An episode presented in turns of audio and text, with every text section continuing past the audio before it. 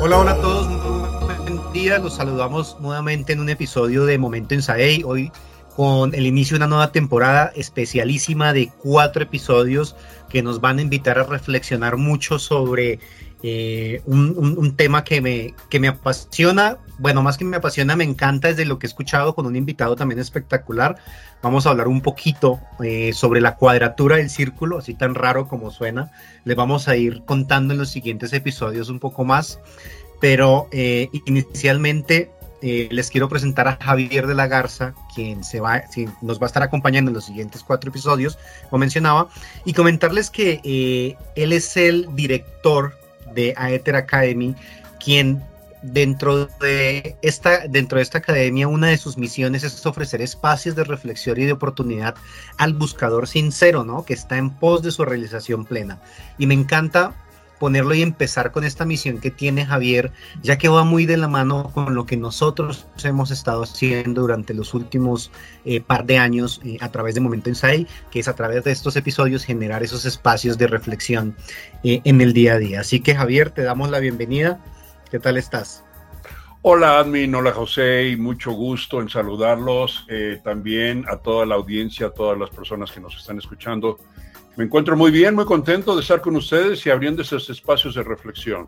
Gracias por invitarme, gracias por aceptarme. Bien, pues de este lado, eh, igual, José Luis, eh, un gusto, Javier, que estés con nosotros. Ya eh, habíamos prácticamente platicado sobre esto, pero cuadrando el círculo, que es como menciona Admin, algo que, pues dices, ¿cómo, cómo, cómo cuadrar un círculo, no? Y con todo esto que, ah, nos que nos compartiste, pues desde ahí trabajar como eh, algo que, me ha encantado también ha sido el, tema de eh, cómo esto es eh, la puerta de entrada ¿no? A, este gran viaje. No sé, desde ahí quisiera, quisiéramos saber un poco más de ti, cómo, cómo inicia este viaje, cómo, más bien cómo tú lo inicias con esta parte de descubrir nuevas formas de, encontrar el amor, de encontrar la, felicidad y la, la paz desde una parte más más humana, ¿no? Lo, lo, vamos a hablar un poquito más en el, en el capítulo, pero bueno, entonces platícanos un poquito cómo llegas hasta acá.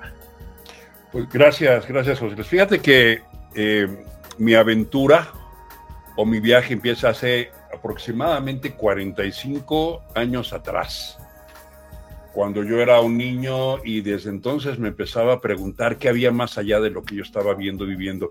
Y se me ocurría que de alguna manera eh, más allá de lo que veíamos, eh, tenían que existir otro tipo de razones, otro tipo de motivos por los cuales vivir y cómo expresarnos y cómo vivir el día con día. A lo largo de toda mi vida este, he estado yo en una búsqueda constante, una búsqueda de respuestas, leyendo, entrando a cursos, meditando, indagando, platicando con amigos, platicando con muchísima gente y a través de todo ese proceso he podido sacar un par de conclusiones, por decirlo así. Una de ellas es de que somos aprendices. Yo soy un aprendiz, después de tantos años he llegado a la conclusión que apenas estoy empezando en esto, que estoy en pañales. Y por otro lado, eh, en el contexto de lo que es mi búsqueda personal, he tocado muchísimas puertas de diferentes corrientes filosóficas, espirituales, científicas, psicológicas, místicas y a través de conjuntar todas ellas he podido llegar a la conclusión de que hoy en día tenemos una grandiosa oportunidad, una forma diferente de ver las cosas. Y qué mejor que en estos tiempos de reto, en estos tiempos de cambio en los que nos estamos encontrando, a través de los cuales podemos empezar a derribar o colapsar ciertas formas de pensamiento, ciertas creencias. Y es así como nace esta propuesta que se conoce como el reencuadre del círculo o encuadrando el círculo. ¿sí? Esta es una propuesta no mía, ojalá fuera mía, este, en realidad esta es una propuesta milenaria. Esto se remonta a los tiempos de la Grecia clásica, que ellos fueron los que plantearon uno de estos temas como grandes problemas de la ciencia, grandes problemas de la humanidad. ¿sí? La duplicación del cubo la disección de un ángulo en tres partes y lo que se llama encuadrar el círculo. Son tres problemas que hasta el día de hoy no tienen una solución exacta. Pero bueno, ese es el principio de este camino, ¿no? Y que aquí me encanta cómo, cómo, lo, cómo haces el planteamiento más sencillo desde caminante, no hay camino, se hace al andar. Y cómo lo, lo vas llevando desde una, digo, me encanta la, la, parte de cómo lo llevas hacia la plenitud. Y desde aquí se abre la primera pregunta eh, con esto que vas mencionando, ¿no? ¿Cómo, ¿Cómo saber si la plenitud y el amor van de la mano? Digo, mencionabas algo eh, directamente ahí, esto, ¿cómo lo, ¿cómo lo podemos llevar? Mira, son preguntas muy amplias, o sea, se puede resumir la pregunta en unas cuantas palabras, pero la respuesta puede, podemos estar horas y horas y horas hablando de esto y probablemente no agotamos el tema, ¿no? Este, pero bueno, empecemos por ahí. A mí me gusta eh, la metáfora o el planteamiento de justamente de Serrat, de caminante, no hay camino, el camino se hace al andar. ¿Por qué? Porque en términos de lo que es la búsqueda del ser humano, hay algo que es sumamente importante y es que hemos vivido y hemos sido educados en un paradigma de que tenemos que prepararnos, tenemos que trabajar, tenemos que vivir, tenemos que esforzarnos para algún día llegar a un nivel de realización o de plenitud. Y ese es como que nuestro marco de, de, vida, nuestro paradigma, nuestra creencia. Tenemos que hacer las cosas hoy para poder llegar un día a ese final del camino en el cual vamos a alcanzar la realización, la plenitud. Y cuando yo digo caminante no hay camino, el camino se hace al andar, evocando esas palabras sabias y poéticas de Serrat. Lo que estoy diciendo es, la felicidad no es una meta, la felicidad es un camino.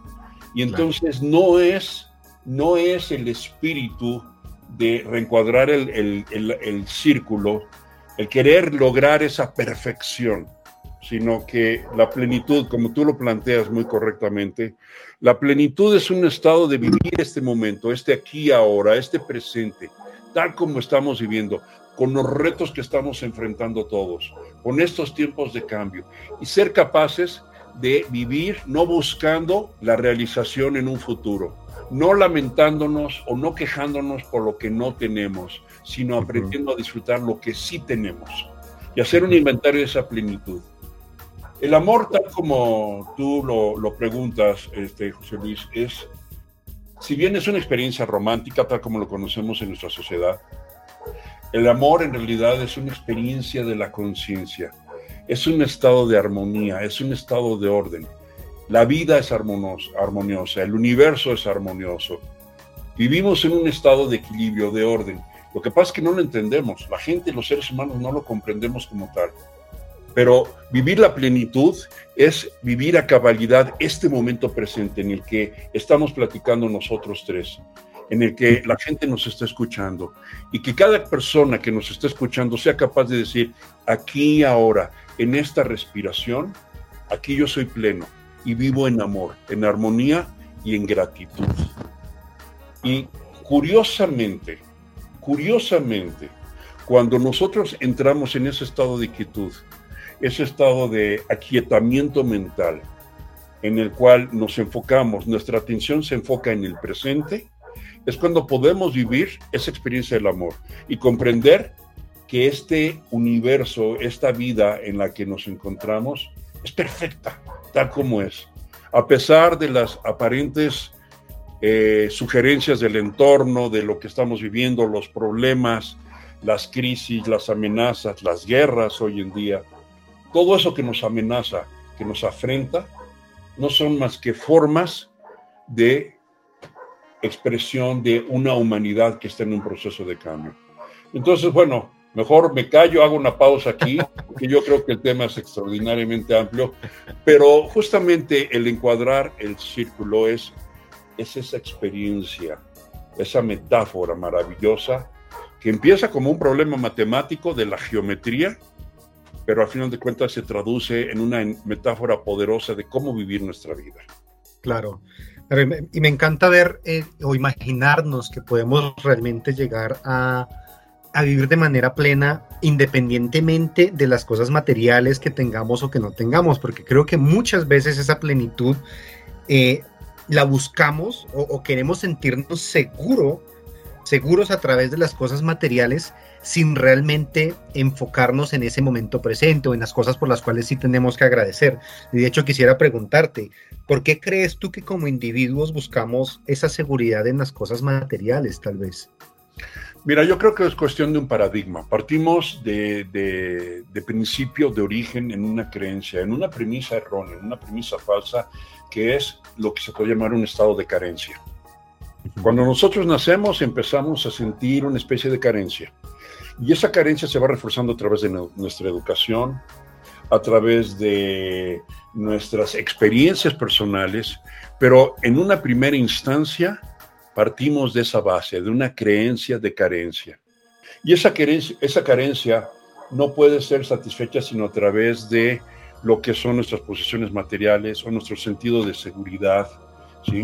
Y constantemente estamos buscando día con día cómo satisfacer esa carencia implícita que está a modo de, de, impronta dentro de nosotros.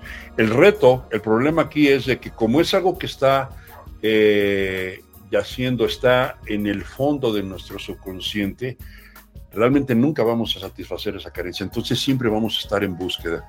Y eso es parte del paradigma actual del consumismo, ¿sí? Que estamos comprando y comprando y comprando, pensando que cuando tengamos eso que se nos antoja, eso que queremos, ya vamos a ser felices. ¿Y qué es lo que pasa? Cuando lo tenemos, ya no nos hace ya nos, ya no nos hace felices. Ah, yo me quiero comprar una nueva pantalla de, de televisión porque esta tiene todas estas características y puedo conectarme a internet y cuando yo la tenga yo voy a estar feliz. Y llego, la compro, ya estoy feliz por 10 minutos y cuando la prendo, ¿qué es lo primero que veo? El anuncio de una nueva versión de esa pantalla que tiene más características, entonces vuelvo a estar infeliz, vuelvo a estar descontento. Siempre estamos en una constante búsqueda, en una constante insatisfacción, pero todo eso origina por el hecho de que implícitamente partimos de una base de carencia que es errónea, una carencia que es una interpretación, es una falacia. Ok, me encanta. no sé, me, a mi parte, de hecho ahorita mientras lo mencionabas estaba eh, queriéndoles compartir ¿no? un poco con la audiencia también de, de, por qué, de por qué Javier está acá contándonos todas estas cosas el día de hoy. Y, parte de eso, eh, y ojalá ustedes oyentes nos lo dejen saber, es, es, es, cómo comunica las cosas, ¿no? Yo lo siento siempre como con una postura como tan filosofal, ¿no? Que, me parecía súper importante que nos pudieras compartir, eh, digamos, estos, estos cortos pensamientos y siguiendo con, con, con esto que los individuos o como individuos estamos buscando la seguridad en cosas materiales, ¿cuál puede ser de pronto esa esta técnica o ese primer paso que podemos empezar a hacer para empezar a disfrutar el camino o para empezar a darnos cuenta que el camino se va haciendo al caminar? Mira, yo lo podría resumir en, unos cuantos pasos. El primero de ellos es lo que se podría conocer como el aquietamiento mental o el silencio interior. ¿sí?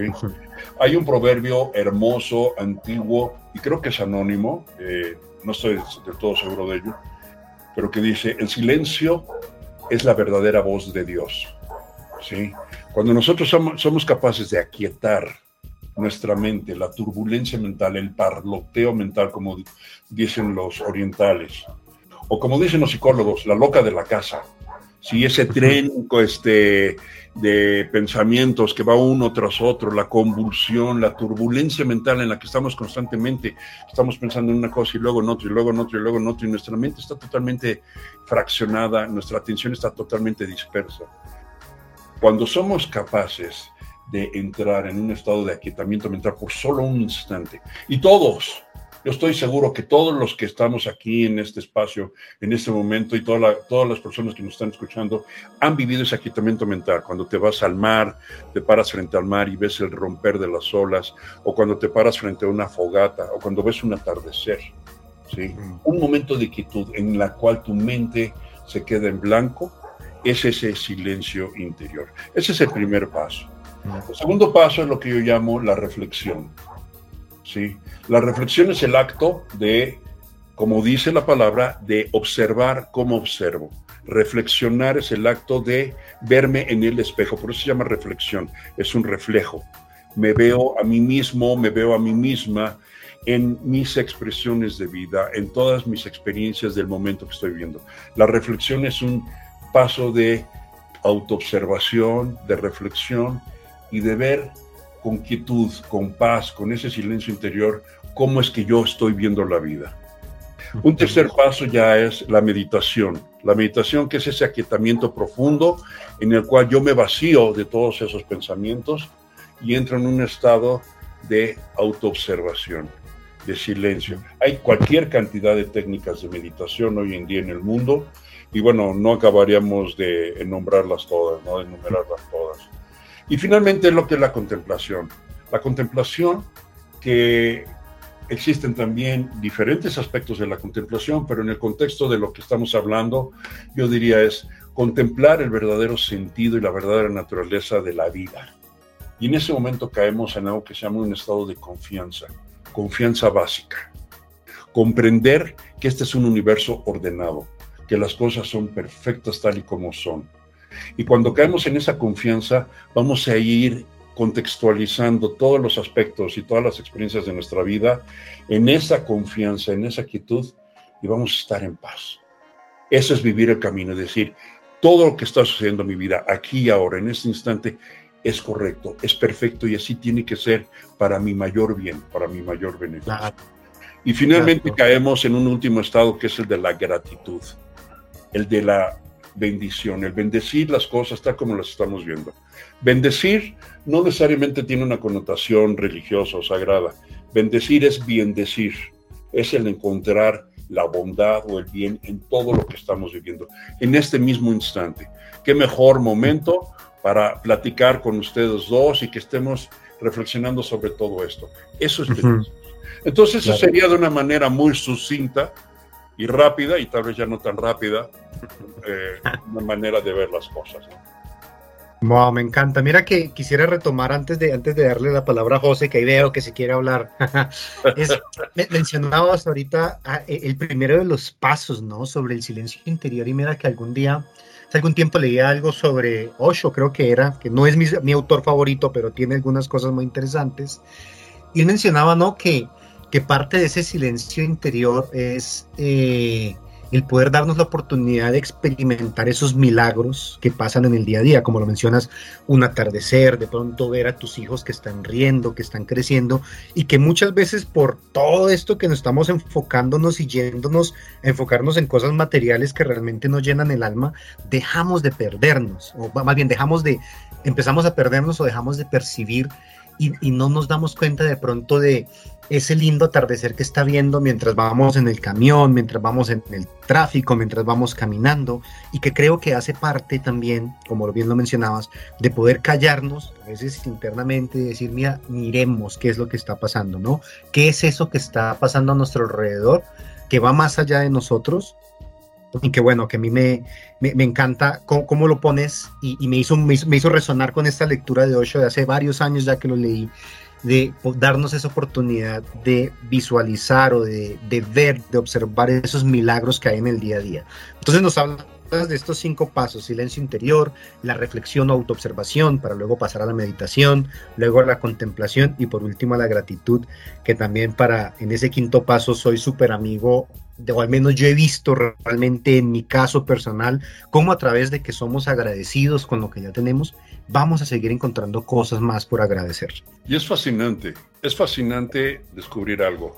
Si nosotros nos vamos enfocando día con día en la práctica consciente de la gratitud, si nos vamos enfocando, aunque pueda sonar muy fuerte, en el hecho de que cualquier experiencia que nosotros estamos enfrentando en nuestra vida, un reto, un problema, una crisis, no es otra cosa más que una bendición disfrazada y que tenemos que decodificar. Tenemos la oportunidad para decodificar esa situación que en una primera instancia la entendemos como un problema, como una desgracia, una pérdida, y somos capaces de interpretar que esa es una bendición disfrazada. Ahí es donde volvemos a caer en lo que es esa confianza básica de la que estoy hablando, la experiencia de la gratitud. Pero cuando vivimos la experiencia de la gratitud, es cuando nos empoderamos como seres humanos. Cuando vivimos la experiencia de la gratitud es cuando, por decirlo así, somos capaces de entrampar al universo y decirle gracias por todo lo que tengo. Bendigo todo lo que tengo. Bendigo este momento porque es perfecto. Y en ese momento nuestra vida tal cual se refleja en base a esa mirada. Es cambiar nuestra mirada. Es llevar nuestra mirada más allá de la crisis. Me encanta.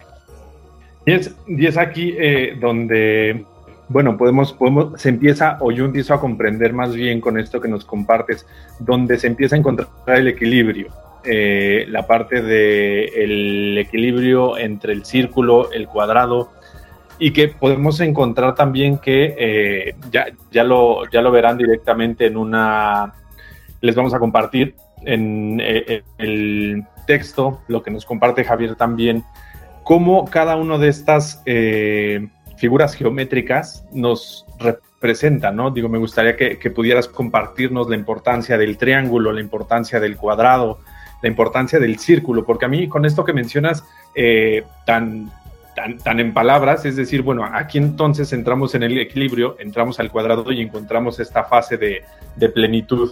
Sí, es correcto. Fíjate que yo la primera vez que yo escuché ese concepto de la cuadratura del círculo fue a mi padre. Y él utilizaba eso como un dicho popular, diciéndole, le estás buscando la cuadratura al círculo.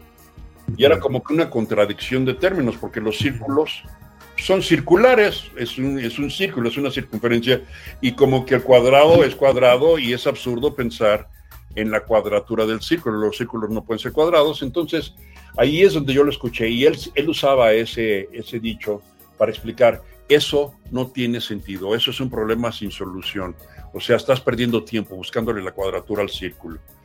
A lo largo de los años fue, fui comprendiendo que la cuadratura del círculo era un problema, como lo mencionaba yo hace rato, que se origina en la Grecia y ellos planteaban, porque en la Grecia antigua la geometría no era en el sentido que hoy la comprendemos. La geometría prácticamente era una forma de filosofía, era una forma de estudio del universo y cómo el universo se manifiesta. Entonces, efectivamente, cuando nosotros vemos y podemos meternos a Internet a indagar sobre esto, vamos a ver, cuando ponemos la cuadratura del círculo o el círculo cuadrado, vamos a ver un círculo enmarcado en un cuadrado.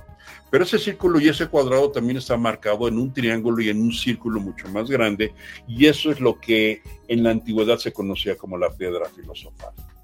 Tres elementos conforman la piedra filosofal. Un cuadrado, un círculo y un triángulo. Y hay diferentes interpretaciones por diferentes investigadores sobre lo que es el sentido de cada uno de ellos, el significado. El círculo, de manera universal, representa el infinito, la perfección. ¿sí? El círculo es la figura perfecta por antonomasia, por definición absoluta. ¿Por qué?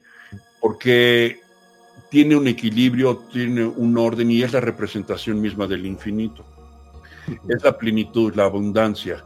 El círculo es la representación del universo infinito, la potencialidad que hay en la vida, de lo que no se ha manifestado y que se puede manifestar. El cuadrado, por otro lado, representa el mundo manifiesto, el mundo de las cosas, el mundo material, el mundo de los objetos, el mundo de los eventos, el mundo que podemos percibir a través de nuestros sentidos. Y ahí es donde empieza a venir la, interacción entre el círculo y el cuadrado. ¿sí? Y podemos interpolar la metáfora de la geometría hacia lo que es la experiencia del ser humano a través de querer comprender cómo podemos encuadrar un círculo en un, en un contexto delimitado que se llama cuadrado. Y los griegos decían, eso es imposible usando nada más una regla y un compás. Eran los únicos instrumentos que se utilizaban, una regla o una escuadra y un compás. Utilizando esos dos instrumentos, ¿cómo le puedo hacer yo para poder concebir un cuadrado de la misma área o la misma superficie que el círculo? Decían, eso es imposible. Cuando nosotros comprendemos que eh, la regla es nuestra inteligencia, y el compás es nuestra intuición. O la regla es el proceso racional del cerebro y el compás es la experiencia del corazón. ahí entramos en una experiencia maravillosa que es la del triángulo. El triángulo es el ser humano, es el encuentro de esos dos mundos, de lo que no es manifiesto con lo que es manifiesto. El cuadrado también representa el, aspecto masculino del universo y el círculo representa el aspecto femenino o la madre tierra, la potencialidad absoluta. Entonces, cuando conjuntas esos tres elementos, el círculo, el cuadrado y el triángulo, y te encuentras con una dinámica maravillosa que se conoce como la piedra filosofal, que en, en la antigüedad se suponía que la piedra filosofal era la sustancia que era capaz de transmutar o de transformar el plomo en el oro. Y hoy en nuestra ciencia actual diríamos eso era ilusorio, eso era absurdo, eso era producto de la ignorancia, tú no puedes hacer eso, ¿no? ¿Cómo puedes transmutar el plomo en oro? Bueno, vamos a interpolarlo independientemente que se pueda o no, ¿sí? cambiar a nivel atómico, a nivel químico, eh, un elemento químico como el plomo en otro, que es el oro, vamos a interpolarlo en nuestra metáfora y vamos a hablar de esa alquimia mental, la capacidad de transmutar el plomo de nuestros vicios, de nuestros errores, de nuestros problemas, de nuestros miedos, de nuestras aprehensiones, de nuestras creencias limitantes en el oro de nuestras virtudes, en nuestra intuición, en nuestra confianza, en nuestra esperanza, en nuestra gratitud. ¿Podemos hacer esa transmutación? ¿Podemos hacer ese cambio? Absolutamente. Y el cambio es la comprensión de esa piedra filosofal. Comprender el círculo, el cuadrado y el triángulo. Y aquí, eh, digo, me encanta, se me puso chinita la piel ahorita que lo explicabas completamente. Eh, ¿qué, sucede aquí? Y una pregunta que es, eh, pues, muy interesante y que seguramente generará un poco de ruido es, ¿Qué tenemos que hacer o qué creencias tenemos que dejar para poder convertir ese plomo en oro? O sea, viene obviamente un, romper paradigmas eh, con base a tu experiencia, a todo lo que has vivido. ¿Qué creencias consideras que son las que... Una creencia, ¿no? un, hábito o, una cosa en específico, porque creo que aquí puede salir muchas de las cosas de esa siguiente conversación que vamos a tener en el siguiente episodio que ahorita les contamos. Mira, eh, es una pregunta de nuevo muy concreta, pero de una respuesta extraordinariamente amplia. Pero bueno, déjame hacer un esfuerzo. Hay una forma maravillosa, una forma maravillosa para encontrar esas creencias, como se llama en la programación neurolingüística, esas creencias limitantes, que son juicios o conclusiones que nosotros sacamos por experiencias del pasado, ya sea porque las vivimos en carne propia, ya sea porque fuimos educados de esa manera a creer que el mundo es de esa forma. ¿Cómo podemos identificarlas? Eh, no es tarea fácil. ¿Por qué? Porque en el momento actual que estamos conversando este, nosotros, yo les podría decir que nuestra mente está procesando en el, lo que se llama nivel consciente. 5% de la mente total es el consciente, el 95% es el subconsciente. Entonces, todas esas creencias subyacen en el subconsciente, difícil poderlas encontrar. Pero hay una forma de encontrarlas, ¿sí? Y es observando tu vida, observando tu vida. La vida que nosotros vivimos y nuestras creencias están basadas en juicios, nuestros juicios. A través de cualquier experiencia que nosotros tenemos, emitimos un juicio. Esto es bueno, esto es malo, esto es bonito, esto es feo, esto es útil, esto no sirve. Emitimos constantemente juicios. Somos seres juiciosos. Y entonces, la pregunta que tú y yo nos queremos hacer es la siguiente. La forma en la que tú estás pensando, ¿te sirve? ¿Sí o no? Wow, pues ¿cómo puedo responder eso? Bueno, me sirve en la medida que me, lleva o me ayuda a lograr lo que yo quiero. Si lo que tú estás creyendo te sirve para lograr lo que tú quieres, tu juicio es bueno, es una creencia positiva, es una creencia útil, es un juicio que te aporta valor, ¿sí? es un juicio válido. Si el juicio que tú tienes respecto a la vida no te lleva a lo que tú quieres lograr, entonces es un juicio o una creencia limitante. Las creencias limitantes en general están basadas en juicios que nosotros eh, emitimos en el pasado, conclusiones que sacamos ideas que nos compramos de alguien más, muchas veces de autoridades, de autoridades religiosas o políticas o figuras públicas o de nuestros padres o de alguien en el cual nosotros teníamos confianza. Una persona que para nosotros era una autoridad y nos imbuye una creencia, ¿sí? que nosotros no cuestionamos. Entonces, ahí es donde se encuentran los grandes riesgos. ¿Cómo identificar esas creencias? Observando. ¿Te sirve la forma en la que estás pensando? Sí, sigue adelante. No, no. Y que de aquí nos lleva al, ejercicio, ¿no? De, poder observar, de poder meditar, de ser conscientes, de eh, volvernos más, más críticos, ¿no?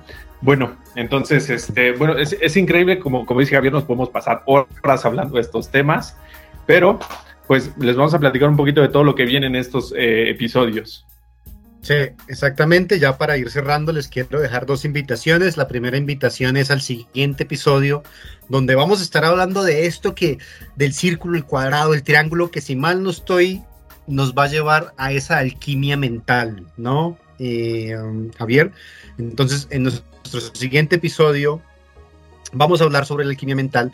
Los quiero invitar a, los queremos invitar a ese siguiente episodio dentro de dos semanas. Y también la invitación al 25 de junio a una sesión live que vamos a tener a través de LinkedIn y a través de Facebook a las 11 de la mañana a Ciudad de México, donde vamos a hablar también de profundidad, a profundidad de más de esto de se hace el camino al andar. ¿vale? Ahí, ahí vamos a hablar un poquito, no sin más, eh, por el día de hoy agradecerte Javier por tu tiempo, tus palabras, creo que son muy enriquecedoras y como siempre eh, muchas gracias por compartirnos tanta sabiduría y tantas cosas que tienes para, para nosotros y obviamente para la audiencia quienes nos escuchan. Al contrario, gracias a, a ustedes. Gracias por brindarme este espacio y esta oportunidad de poder abrir estas reflexiones y de nuevo vivir esa experiencia de este momento, este momento que estamos conversando y toda todas las personas que nos están escuchando, vivir esa experiencia de gratitud porque tenemos la oportunidad de hoy en día ver las cosas distintas. Gracias, ha sido un privilegio, un honor y un gusto estar con ustedes en esta ocasión. Igual de este lado, Javier, muchas gracias y esperamos sus preguntas. Apúntenlas también para el 25 porque Javier también va a estar respondiendo preguntas ese día. Eh, y bueno, nos escuchamos dentro de dos semanas para que eh, pues podamos continuar con esta alquimia. Les mandamos un abrazo, gracias por escucharnos. Bye.